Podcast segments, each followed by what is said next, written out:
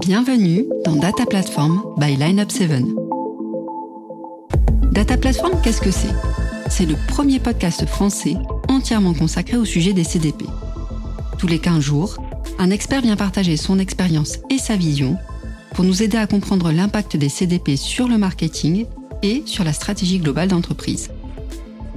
Après avoir abordé le sujet des CDP sous un angle marketing dans le premier épisode, nous vous proposons de nous pencher sur l'aspect technologique pour vous donner les clés qui vous permettront de choisir votre propre solution. Appréhender la partie technologique, c'est tout d'abord comprendre le jargon. Par exemple, savoir se repérer entre les DMP, les CDP, les data lakes ou encore les data warehouse. C'est aussi comprendre les différents types d'approches qui existent sur le marché et savoir laquelle choisir en fonction de ses propres besoins. Pour répondre à tous ces questionnements, nous avons donc interrogé Olivier Guillaumard, cofondateur et co-CEO de Lineup 7. Je laisse donc la parole à Olivier et je vous souhaite une bonne écoute de ce deuxième épisode de Data Platform by Lineup 7.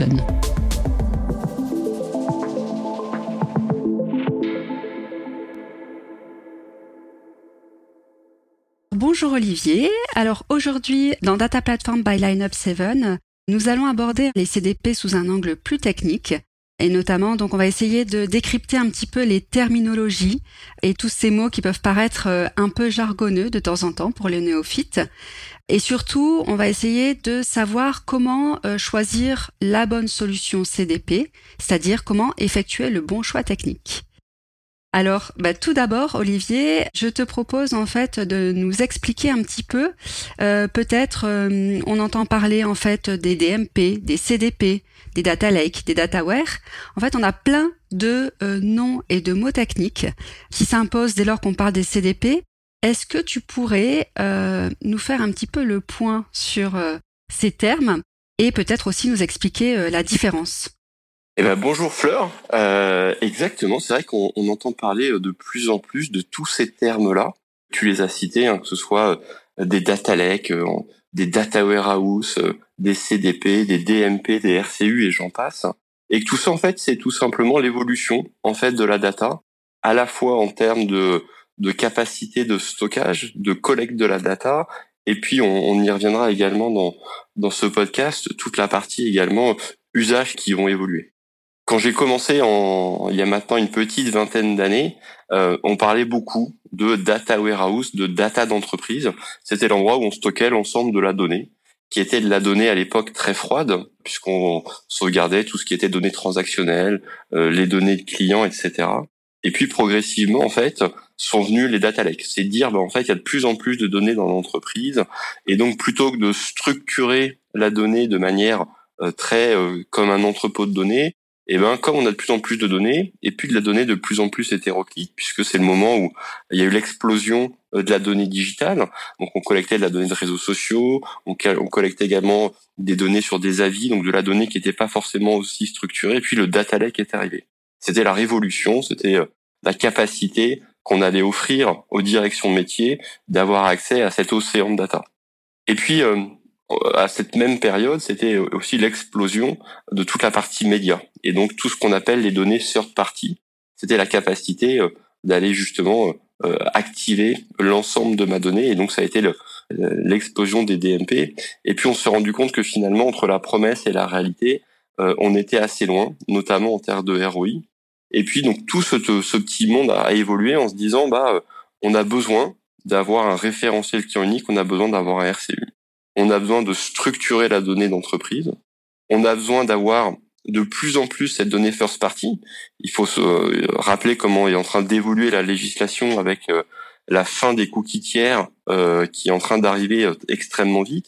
Et donc les entreprises sont obligées de se recentrer sur cette donnée first party pour justement être capables bah, d'activer cette data, que ce soit sur des use cases de personnalisation, que ce soit sur des use cases de connaissance client, et donc, ça a été l'émergence des CDP, des Customer Data Platform. Et ce qui est important dans cette partie CDP, c'est le mot Customer. C'est-à-dire que la CDP, c'est vraiment cette capacité centrée sur ma donnée client, centrée sur ma donnée first party, d'aller euh, agréger cette fameuse vue 360 du consommateur à des fins justement, euh, et on y reviendra, d'activation. Donc, La CDP, en résumé, c'est euh, une DMP arrivée à maturité pour bien gérer euh, le référentiel client unique, si je comprends bien. Exactement, c'est été l'étape d'après. C'est pour ça qu'aujourd'hui, c'est très compliqué pour les, les annonceurs de se retrouver dans ce monde-là, puisque bah, des DMP s'appellent maintenant des CDP, des anciens RCU s'appellent des CDP, et donc en fait ce mot CDP c'est devenu le buzzword. Et donc en fait le plus important c'est, euh, on y reviendra, c'est de repartir de quels sont les besoins des clients. Moi client quel est mon besoin? Et par rapport à ça d'aller trouver la bonne CDP qui répond à ma problématique parce que bah voilà on va avoir des CDP euh, qui vont répondre à des enjeux très data, des enjeux très activation, à des enjeux très médias. Et tout ce petit monde s'appelle en effet maintenant CDP c'est l'une des raisons du lancement de ce podcast-là, c'est justement d'apporter un éclairage et d'essayer que l'ensemble des acteurs du marché puissent se retrouver derrière cette terminologie. Alors justement, donc on parle des CDP, donc euh, il y a des DMP qui ont évolué, il y a des CDP qui se sont créés euh, dès le début comme euh, étant de vrais CDP. Je voulais savoir un petit peu quelles sont les différentes approches qui existent aujourd'hui sur le marché, quels sont les différents types de solutions en quelque sorte qu'on peut trouver sur le marché? J'aime bien segmenter en deux grandes approches. Il y a euh, les CDP qui sont euh, euh, des solutions logicielles qui sont développées. Et dans cette partie CDP, on va bah, retrouver les mastodontes du marché, des gens comme Adobe, des gens comme Salesforce, des gens comme Oracle, qui ont créé leur propre Customer Data Platform. Et donc, c'est des solutions logicielles qu'on va installer et qu'on va configurer. Et puis, dans cette partie solutions logicielles, on a aussi des pure players un, acteur français euh, comme Imagino euh, ou des gens comme Treasure Data ou d'autres ou d'autres solutions qui eux ont pris le choix de dire mais on va progicialiser cette partie. Ça c'est la première grande approche. Et puis la deuxième grande approche, c'est euh, des gens qui vont s'appuyer sur ce qu'on appelle les cloud providers. Il y a trois grands cloud providers le cloud Azure, donc qui est le cloud de Microsoft, GCP qui est le cloud de Google, et puis AWS qui est le cloud d'Amazon. Et en fait, comme la, euh, ces clouds-là vont fournir une capacité de stockage, une capacité de traitement, et ben en fait, un certain nombre d'entreprises ont choisi cette approche parce qu'ils ont des data ingénieurs, parce qu'ils ont des équipes techniques en interne, et donc ils vont vouloir créer leur CDP custom en s'appuyant sur l'ensemble des services managés fournis par ces cloud providers.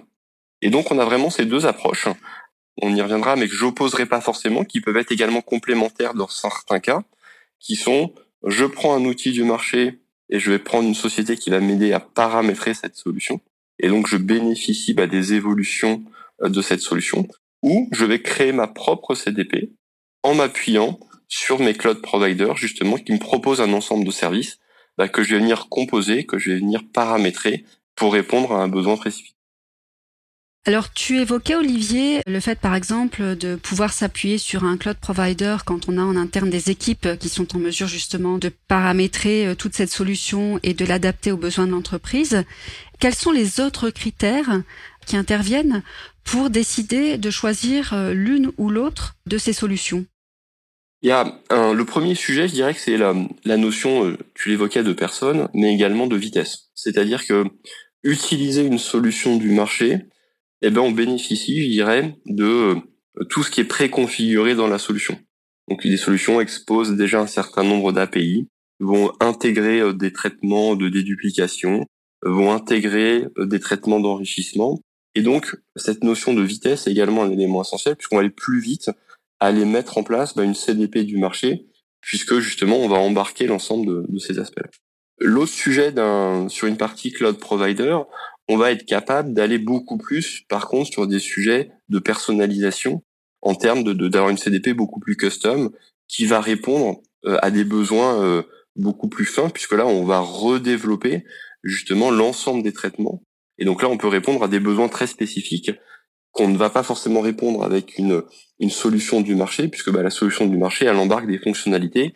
Et si la fonctionnalité n'est pas embarquée, eh ben on va avoir du mal à la développer dans ces solutions. Et puis l'autre point qui est important, c'est que quand on va mettre une CDP sur un cloud provider, en fait, on a accès à la donnée granulaire. Et donc, on va pouvoir être beaucoup plus souple en termes d'interopérabilité, puisqu'on va pouvoir accéder à cette donnée, on va pouvoir la répliquer, on va pouvoir la travailler de manière beaucoup plus ouverte que quand on passe par une solution du marché, où là, on aura le prisme de l'outil et une façon d'accéder à la donnée qui est un peu moins ouverte que sur un cloud provider. Alors, je voulais aussi te poser la question euh, qui me semble essentielle euh, pour les entreprises et notamment pour les directions marketing, c'est la question des usages. On sait que les CDP, bah, elles permettent de faire de l'activation, data management. Est-ce qu'on pourrait justement évoquer l'importance de ces usages pour le choix de ces solutions? Est-ce que c'est euh, les usages déterminent également le choix des solutions? Complètement. C'est un élément qui est important. C'est on l'évoquait en début d'interview. La CDP est arrivée dans la continuité de la capacité des entreprises à structurer, à collecter la data. Mais elle arrivait aussi à un moment donné où cette donnée devait être activable par les équipes marketing. Et donc la CDP, c'est aussi un, point qui est important, c'est l'essor des directions marketing, des directions de l'expérience client, des directions digitales, de pouvoir reprendre au travers d'un outil la main pour activer cette donnée-là. Et donc quand on parle de ça, la notion d'usage devient essentielle dans cette approche-là. Et souvent, quand je rencontre des, clients ou des prospects et qui me posent cette question, euh, Olivier, j'ai besoin de mettre une CDP. La première chose que je leur dis, je leur dis, parle-moi de tes usages. Quels sont tes besoins? Quels sont tes use cases? Et en fonction de ton use case et de tes usages, eh ben, on ira mettre en place la bonne CDP qui répond à cette partie-là. Juste pour un peu éclairer euh, nos auditeurs, il y a, il y a trois grandes familles de CDP si je devais les classer. Il y a les CDP qui sont plutôt orientés data, c'est-à-dire qu'ils vont être capables de répondre à des use cases de référentiel de clients uniques, et donc qui vont intégrer des fonctions de data management relativement avancées. Donc ça, c'est le premier cas. Et ces CDP intègrent également euh, toute une logique de connecteur pour être capable d'activer cette donnée-là. Mais on va plutôt aller sur des gens qui ont besoin de créer ce repository, cet asset de data d'entreprise. Et donc, c'est ce que j'appelle les CDP très orientés data management.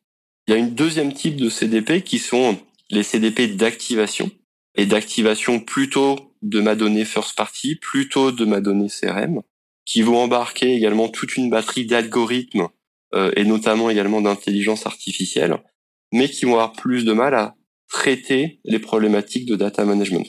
Et donc souvent, ces euh, CDP vont s'adosser à un référentiel unique qui peut être par exemple développé dans un cloud provider.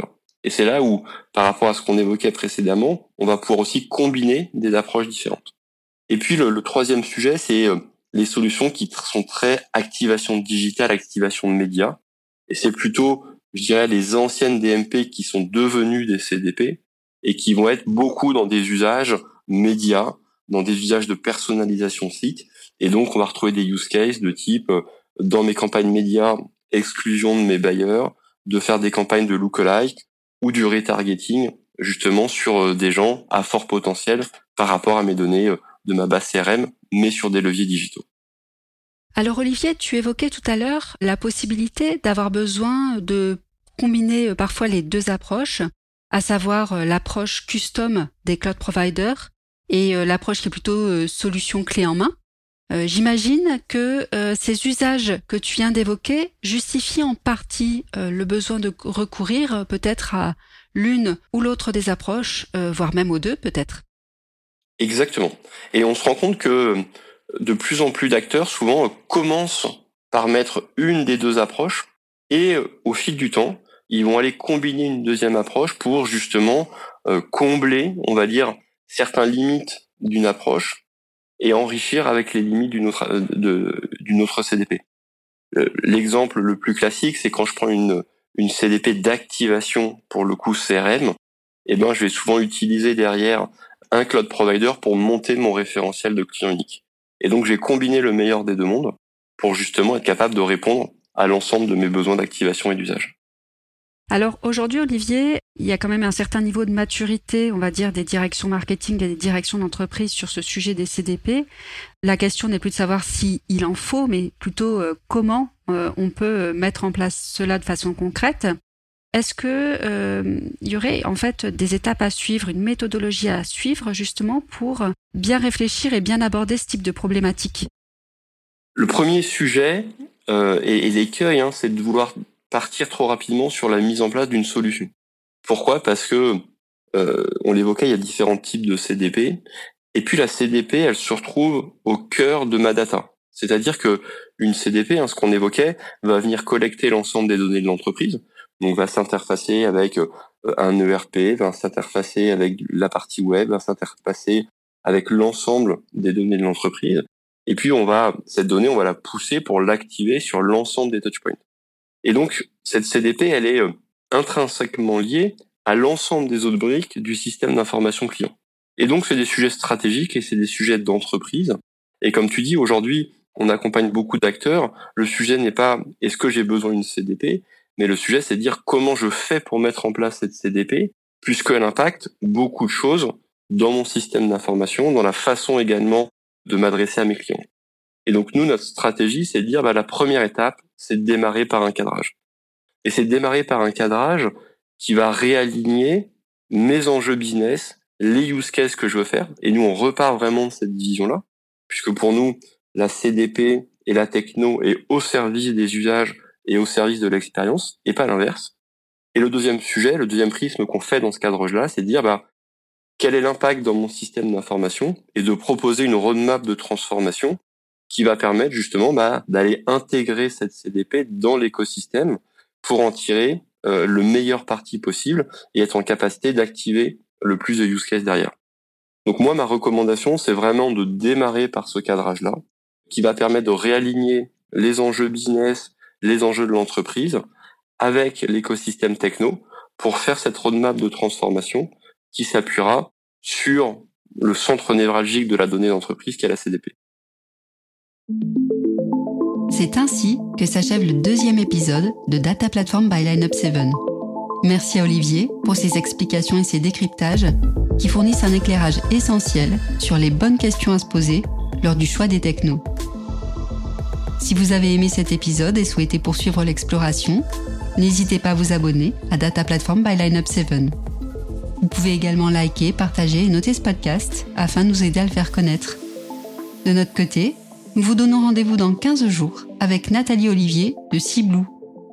Lors de son témoignage, Nathalie nous proposera son retour d'expérience sur la mise en place d'une CDP et sur les premiers cas d'usage implémentés. Ce podcast vous est proposé par l'agence de data marketing Lineup 7. Il a été conçu par Fleur Chrétien et réalisé par Monkey Sound Studio.